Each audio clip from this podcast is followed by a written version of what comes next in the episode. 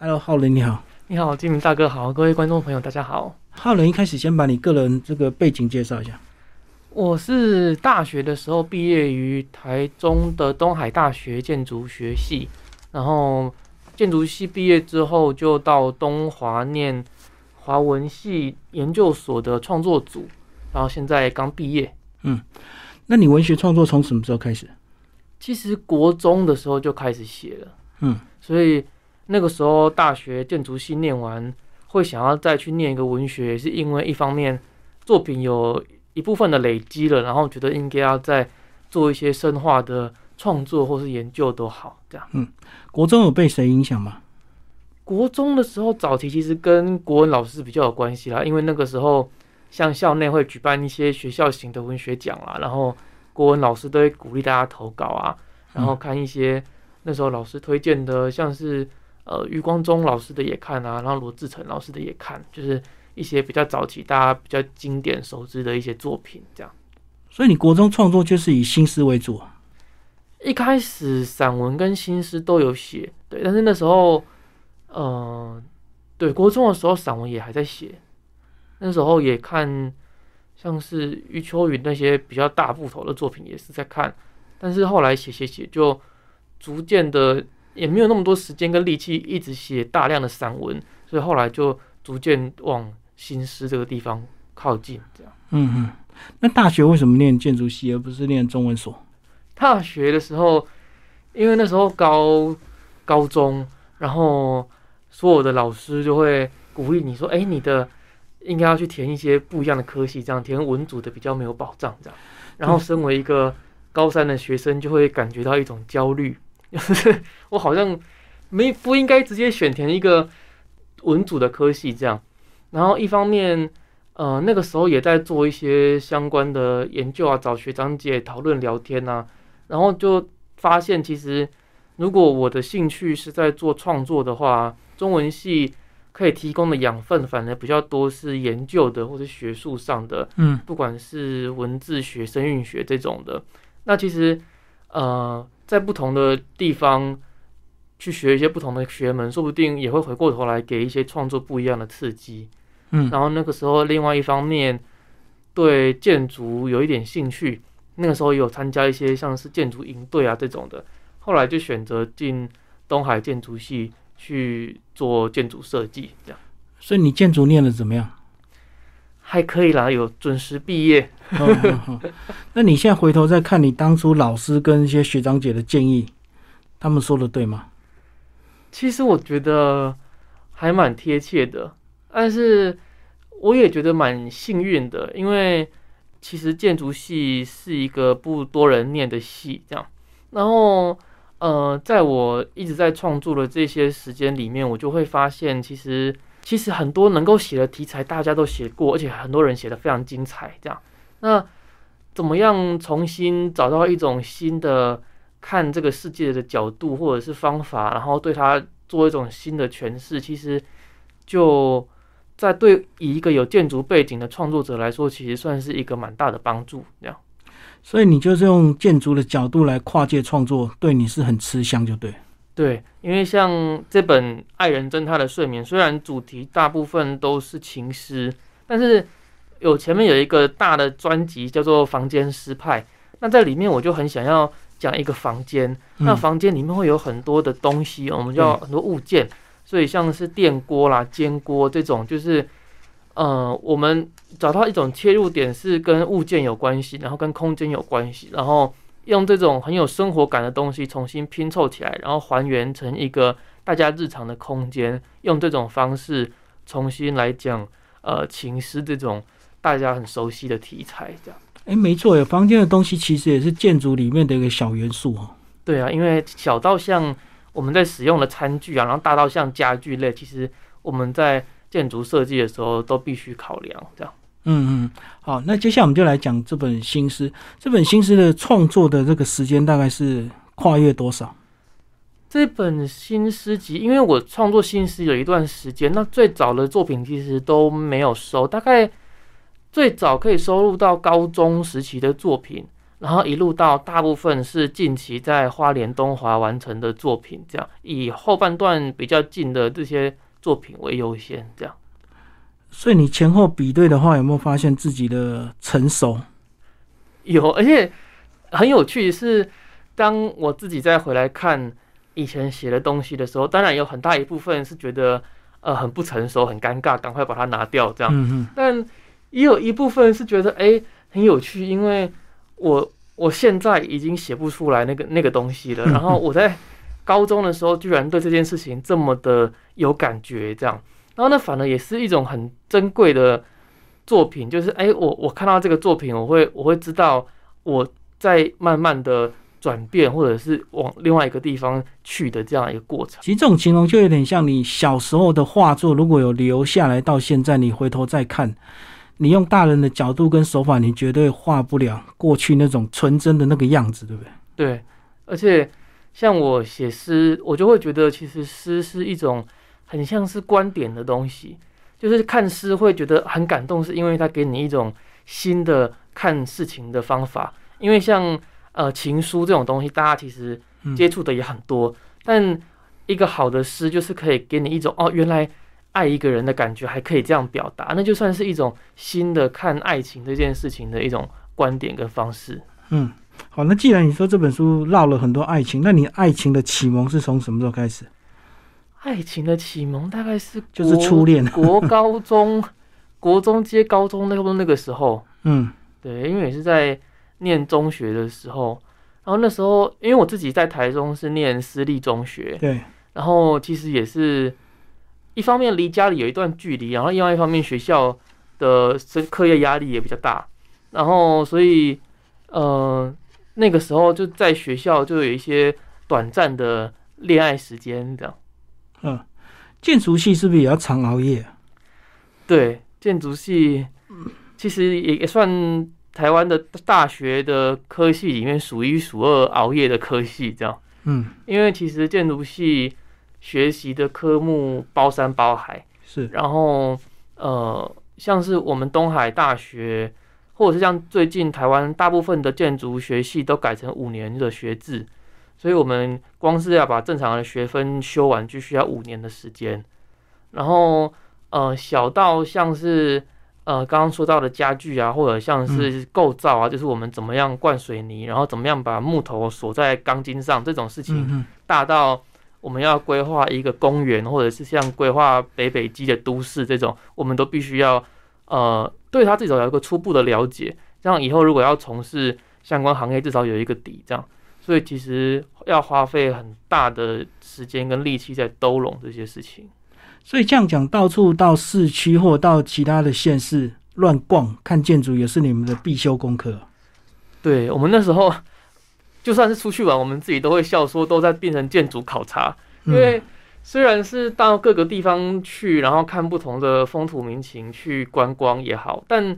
总是会看到房子，或者是总是会看到一些道路规划或什么，然后就会想说啊，这个房子好像也可以这样，然后说这个房子怎么样走到路边也是一个很有趣的方式，这样，所以后来不管到哪里都在看那个房子到底当地怎么处理这件事情。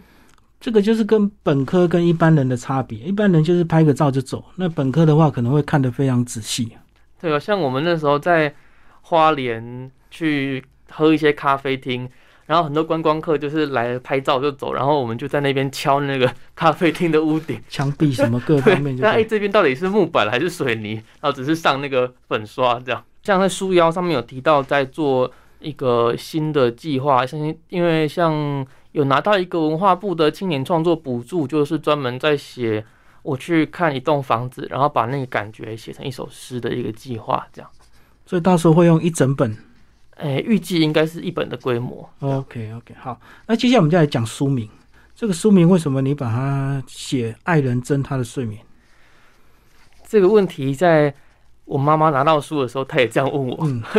因为呃，其实爱人憎他的睡眠，睡眠一方面是替这整本诗集做一个定调，就是啊，它是一个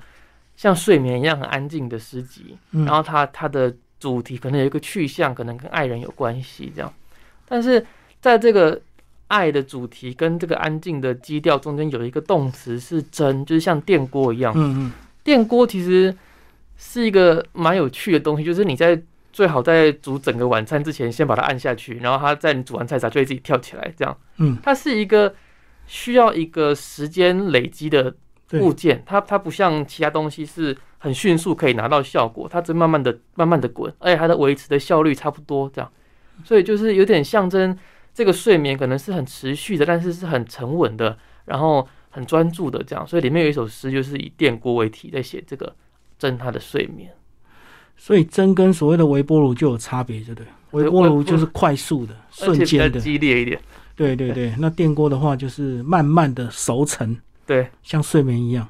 嗯哼。接下来我们来讲这个章节架构好吧？你怎么样去断这几个大章节？在这本诗集里面，其实它呃分章节的方法有一部分是跟我自己的创作时程有关系，但在呃整本这样看下来，我后来再重新编排它，其实我也试着呃用像有一个诗人曹玉博的推荐序有讲到说，他觉得我的诗有表现出爱的不同的位面，就是不同的面相这样。嗯，所以在这本诗集里面，像是房间诗派或是热牛奶，它表达的对于爱情的呃观点或是表达，其实是比较和缓的，就比较温柔一点，就是在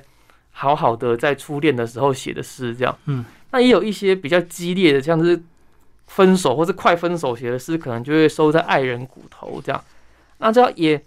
这样子的呃分级方法，它也会跟怎么样看那个诗有关系。可能你会发现有些句子比较长，都放在某一段；然后有些句子比较短，都收在某一集啊。那可能就是跟呃试图想要呈现的情绪有关系。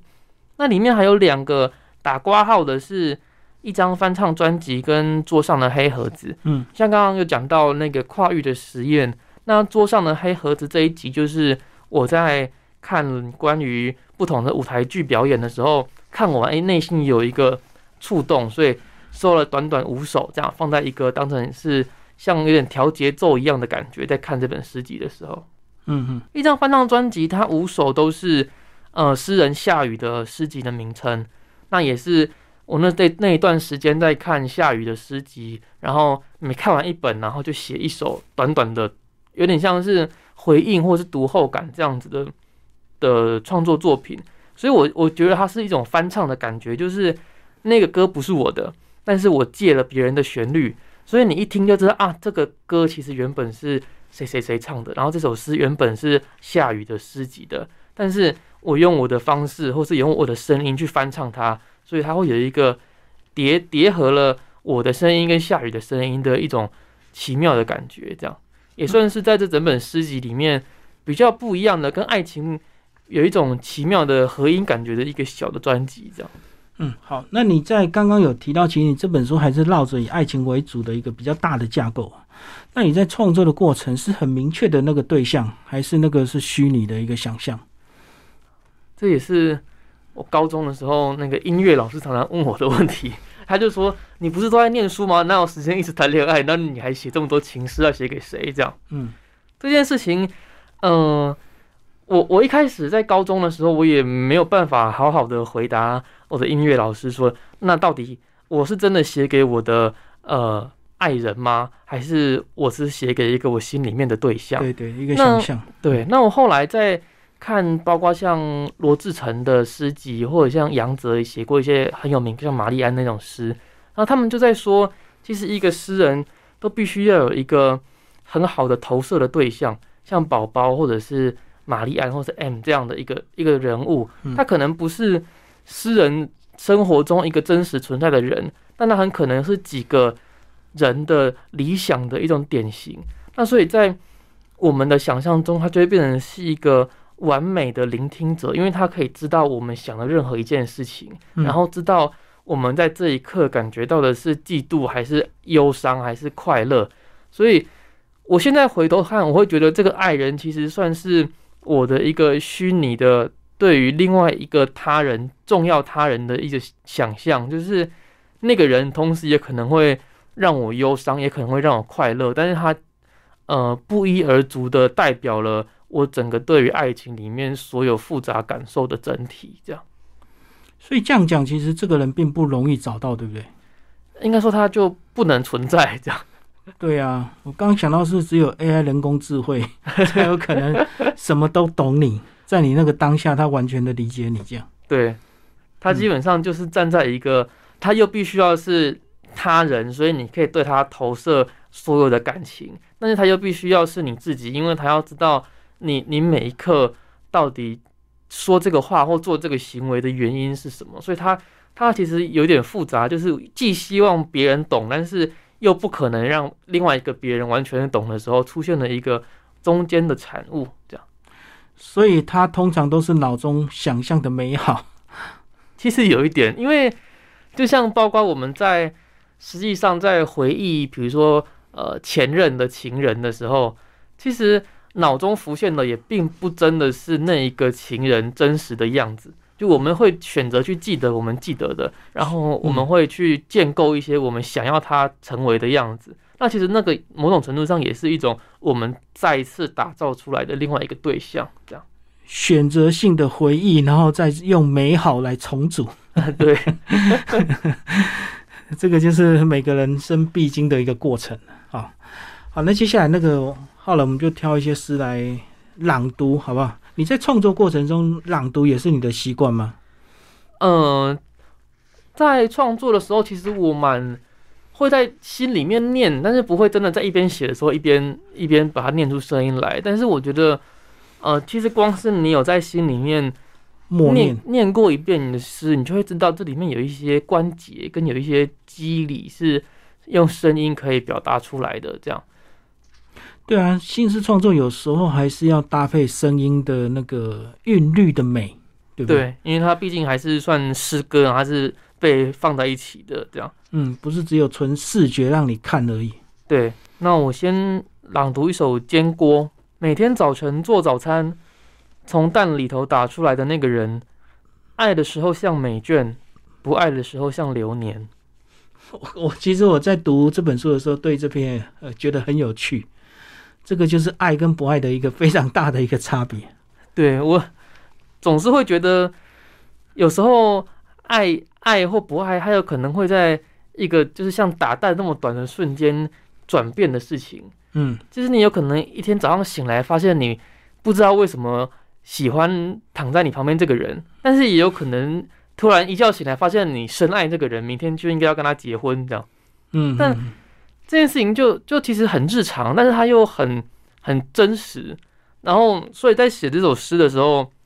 就就有点这种感觉。所以之所以是早上做早餐，不是晚上做晚餐，那个时候我就在跟我的建筑系的同学聊这件事，因为早上做早餐有一种刚刚醒来，然后终于醒来，一天要开始的那种感觉。嗯，然后在蛋里面打出来的那个人，他不一定要真的躲在蛋里面，但他也可以是。我刚醒来，我打第一颗蛋，通常是什么都不想的。但是我一打那颗蛋，哎，我突然想到一个人，这样，嗯，有点像，就是在那么短的瞬间，我第一个会想到的那个人，他他有可能我那在那一刻爱他，爱他的话，他可能就会像那个如花一样的美眷。但我可能不爱他，我不爱他的时候，他可能像流水一样的年华，这样，嗯，所以这就是在一个很短暂、很生活的刹那里面去捕捉一种。对爱这件事情的犹疑或者是不确定这样的感觉，这个就好像你每天起床的那一刻，你是那种拥抱幸福感，还是有点挫折无力的那种感觉，对不对？就那一瞬间，就跟打打下蛋那一掉下来的那一刻一样。对，而且很多时候这一刻其实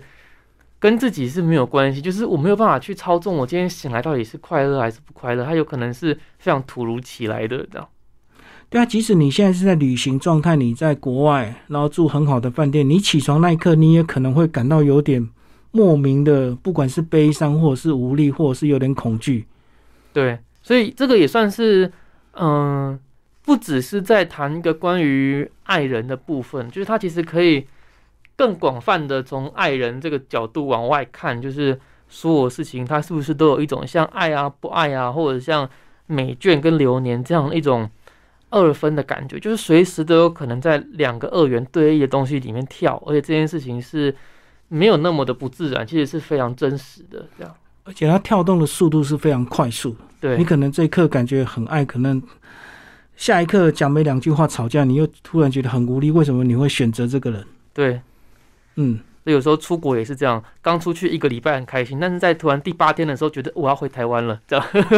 哎、真的有时候真的到了第七、第八天之后，你就会有点那种想家的感觉，对然后整个旅行的过程慢慢的就不是那么愉快了。对嗯，其实生命中好多事情都一直反复这样的交错。你你指的是这个爱情，可是像工作也是啊。像你刚毕业找到一个好工作，你觉得很棒，薪水也很高，可可是可能做一个礼拜，你的起床那一刻可能就很痛苦，因为开始要有上班的压力啊。那为什么用煎锅来做这个题目名称呢？煎锅是你大学有常用的一个工具吗？应该说煎锅是从小我看我妈常用的工具，这样。嗯，就小时候如果早上我妈要煎蛋，她就是一定是煎锅，然后热油，然后把蛋打进去这样。所以这件事情也蛮有趣的，就是呃很多小时候的记忆，或者是从小接触到的某一些画面，它就会变成是呃往后在创作的时候的某一种典型，就是一想到蛋就想到啊那个时候是用煎锅这样。其实这好像是原生家庭无形的影响。对，嗯，就是小时候吃吃到什么，长大就会变什么的这种感觉。电锅就是跟那件诗集同名的句子，在这个诗里面，爱人争他的睡眠，那么专注，忘记时间。嗯，三句话而已。然后后面都是四句四句四字四字的比较短的句子。然后就像刚刚有提到，其实因为电锅一方面它是有声音的，就是你在蒸饭的时候，它会啵啵啵啵啵啵啵这样。嗯嗯就是电锅也并不安静，但是电锅又很持续，然后很沉稳、很慢这样。所以爱人争他的睡眠，其实，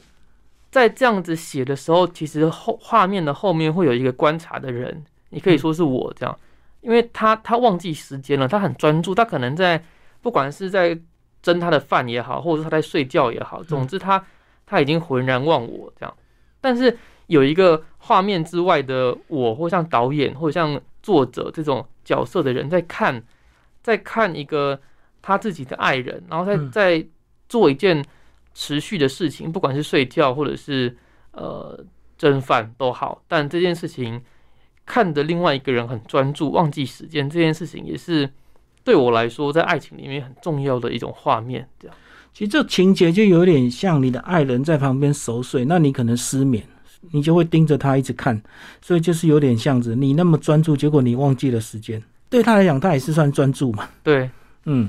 但对我来说，这种时候其实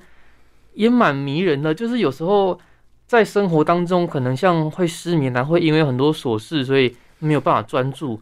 但是有时候你在看一只狗很专心，或是一个一只猫很专心的时候，你就会跟它一起很专心，这样，对，因为它会一起把你带进去一个，它可能早上遇到一只瓜牛，然后很慢，但是它很专心在看它，然后你就会一瞬间觉得，哎、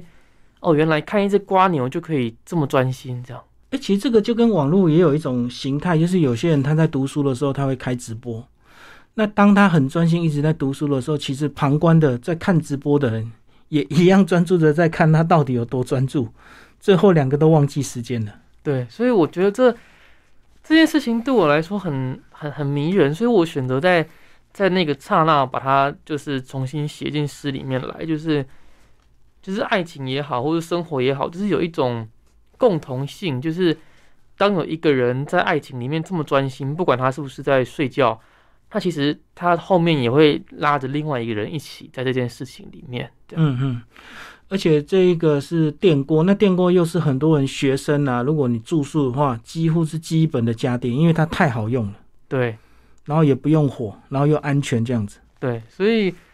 就像刚刚讲了，其实在这一个集子房间失派里面，其实有一点意图，就是想要用一些大家都有的，就是每一个人的房间里面基本上都可能需要有的一些配备，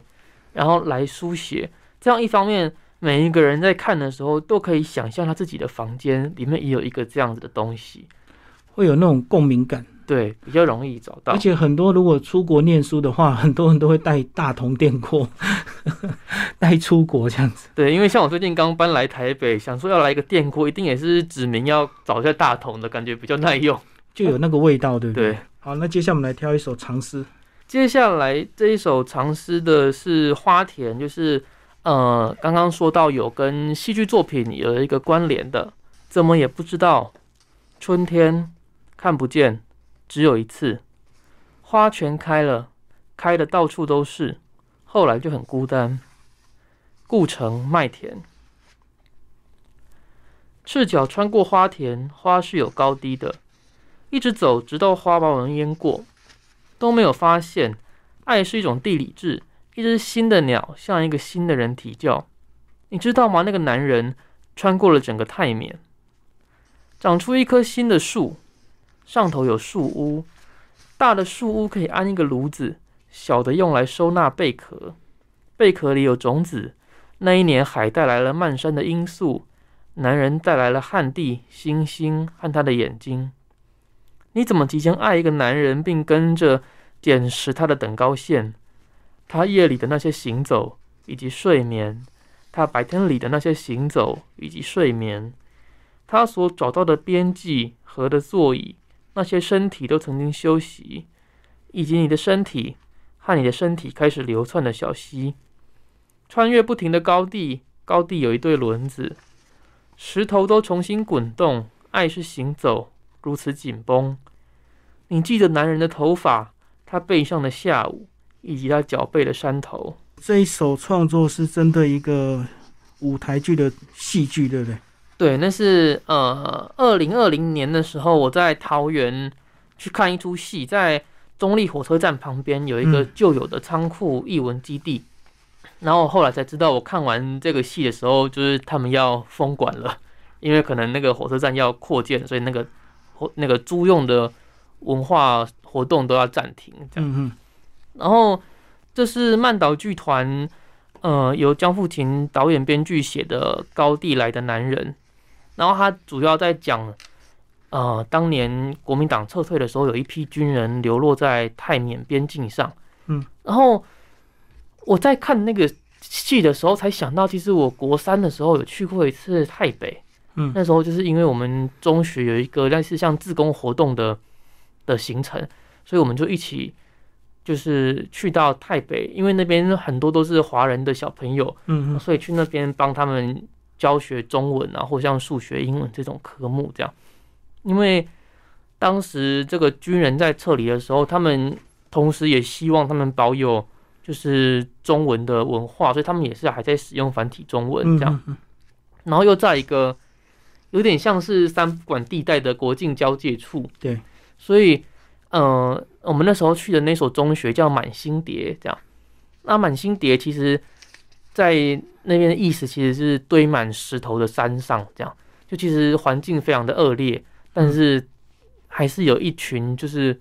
华人的小朋友在那边生存跟求学这样。然后在看这出戏的时候，它里面讲的也是这段呃流亡的历史，但是就在讲，哎，如今有流落到台湾的兄妹，重新想要回去台北寻根，想说我的父亲当年是不是走过这些路，嗯。然后是不是有留下我们还有另外一个女儿、一个妹妹在缅甸、泰国这个边边这样，所以他就重新赤脚穿过花田，然后一个男人穿过了整个泰缅，这样，在整个戏里面，他就会交杂着那段时间的前后的时间序列，这样，然后我们就可以看到，呃，在战争的时候，像是那个男人可能逼不得已要把他的婴儿就是托付给一这个村庄，然后让那个女儿就成为另外那个村庄的另外一个不同完全不同民族的人，然后迎接一个不同的生命的走向，或者是他选择在一个很艰困的时候，又养了一个别人的小孩，然后又把他一路带回台湾，就是这件事情在战争的时候都是有可能，你可能会把你自己的骨肉托付给别人，也可能会临危接受到别人的托付，对，这件事情就是没有一个人说得定这样。然后有一个很动人的情节，是因为在山上那边又充斥着很多像罂粟这种毒品嗯的种植的生意，这样，所以没有粮食，然后他们就爸爸就煮粥，然后那个粥里面就路边就摘了罂粟花的种子，然后一起煮这样，所以他就里面就讲到那个女儿在怀念那个爸爸的味道，然后一路回到台北那个时候才发现啊，原来他当年是有用这个罂粟对剧毒的罂粟，然后让它成为一种像是奶水一样的养分来灌溉我们这些后代，这样。嗯嗯所以在这里面就有很大的画面都在讲，在那个呃贫瘠的，然后山山棱线附近，然后有漂亮的星星啊，有有树屋，但这些东西其实又旁边就是罂粟，然后旁边就是石头，然后可能要不停的走，不停的移动，嗯，然后在不停的呃一个又一个的战争跟冲突之间，呃来回，不管是躲避或者是前进，这样，所以这是一方面是那个时候看完这出剧的一些很深刻的感觉，然后另外一方面就是重新以我自己的经历，然后包括我对于情诗的理解，然后重新再把看完这个剧目的感觉再写一遍。所以其实这首还是绕着所谓的这个感情啊、呃，对，对，只是它是这个呃父女之间，对，然后这这件事情蛮有趣的，因为我在呃东华念创作研究所，我们毕业就是教作品集，我们就不是教论文。嗯，那其实呃这本《爱人真他的睡眠》有一部分的作品是跟我的毕业作品是重叠的，这样，所以那个时候我们也在跟 教授讨论，哎，那关于情诗这件事情，我们要怎么看它，或者怎么怎么定义它？就是那你要放多少跟什么有关的情诗呢？这样，嗯，然后呃，我们那时候就就想有一个另外一个前辈，他的观点就是，其实情诗啊，就是这个世界上万物，然后打在我们的心上，然后我们的心就会投射出一种感情，然后我们把这种感情重新写成诗作，那其实这个就算情诗。嗯就是发自内心的情感所创作出来的东西，我们都把它当做情诗。那其实这样一来，整个呃创作的范畴就变得很大了。就是不管它可能是战争的时候的亲情，或者那么那么惊悚的，或者是小到我们在房间里面蒸辣味饭，那它可能都是寝食，然后也都一被我一起放在这本诗集里面。嗯，浩伦最后帮我们讲一下你这本书的一些推荐老师，包括帮你写专文推荐的。要特别感谢就是呃宝云老师，因为他一方面也是我的东华的指导教授。那其实他在这本书的推荐序里面啊，就是给各位读者一个很棒的导览路线，因为其实只有呃宝云老师知道这些诗集分别产出的顺序，然后还有他们后面生产的原因，所以像宝云老师就会说，呃，如果你想要呃把便当的鸡腿留到最后的话，那你应该要先怎么看啊？如果你要从头看到尾的话，你有什么地方可以注意一下？这样，这也就其实在推荐序的时候，宝云老师的序可以给大家一个蛮好的一种很特别的像路标一样的参考，这样。嗯嗯那也要感谢于佐学长，他现在在东海中文任教，那他也是呃很认真的帮我们从我在念建筑系的时候的一些作品跟那个时候的想法一路解读到这本作品，以一种地毯式的搜索的方式跟大家介绍这本诗集。嗯，那其实也要感谢呃大洋学长，就是也是写了很长然后很真挚的推荐语。然后他就很敏感的知道了，像我们这个年纪在创作的时候很在意的事情，或者是呃很很难以忘记的那份创作的状态跟情感。那我觉得、呃也是要谢谢达阳学长，还有谢谢每一个呃帮我推荐的老师跟学长姐，因为因为你们才有办法让这本诗集遇到更多更多的读者。嗯好，最后一个问题，我们来讨论这个书封。这个书封设计非常的抽象，这个书封是我特别拜托我的建筑系的同学陈新璇帮我创作的，嗯因为嗯，长久以来我们在建筑系的时候都要自己做很多海报啊，或者是像呃文宣品这种东西。那其实新璇在从大学的时候就一直帮忙我们做平面设计。那我想说这次终于有机会弄一个自己的作品了，然后也想说找一些老朋友回来帮忙，然后有自己一些熟悉的感觉，同时也带有一点点就是啊，这是一本建筑学生做的书哦，这样下一本可能会有一些更大的揭露，这样。但至少在这个时候，呃，我挑给新璇一些诗作，然后新璇看完之后觉得这个意象很接近，像是又有睡眠又有电锅这种圆圆的，然后同时又有一点建筑系学生喜欢的几何图形的这种简单色块的组合方式的感觉，所以最后我们就选择了这个版本。色块两个区域就涵盖了你刚刚所说的很多概念，对，因为其实各自解读。对，因为可能像建筑系学生很特别热爱几何图形，所以我们会用这样的方式来诠释。但如果假设是，比如说你是学插画的啦，那可能用来介入这个睡眠的方式就会完全不一样。这样，嗯所以对我来说，这其实他画出来的时候，我就觉得很开心、很高兴，因为这好像也是跟我一样有同样的基因。然后我们看到这个图的时候，都会很感动。这样，这就好像呼应我们新诗创作，其实有时候每个人的解读都不太一样。对对，同样的文字，可是每个人看的感受都不一样。对，嗯其实这也才是。呃，新诗或者像文学作品，大家为大家所喜欢的原因，因为毕竟这个世界上大家遇到的事情千奇百怪，然后各自都不同。但是，当我们一起阅读同样一个作品的时候，我们却可以从中获得各自的感动啊！这件事情也是有点接近魔法一样迷人，这样。嗯好，今天非常谢谢陈浩仁为大家介绍他的第一本新诗创作集《爱人真他的睡眠九歌》出版社，谢谢。谢谢，谢谢纪明哥。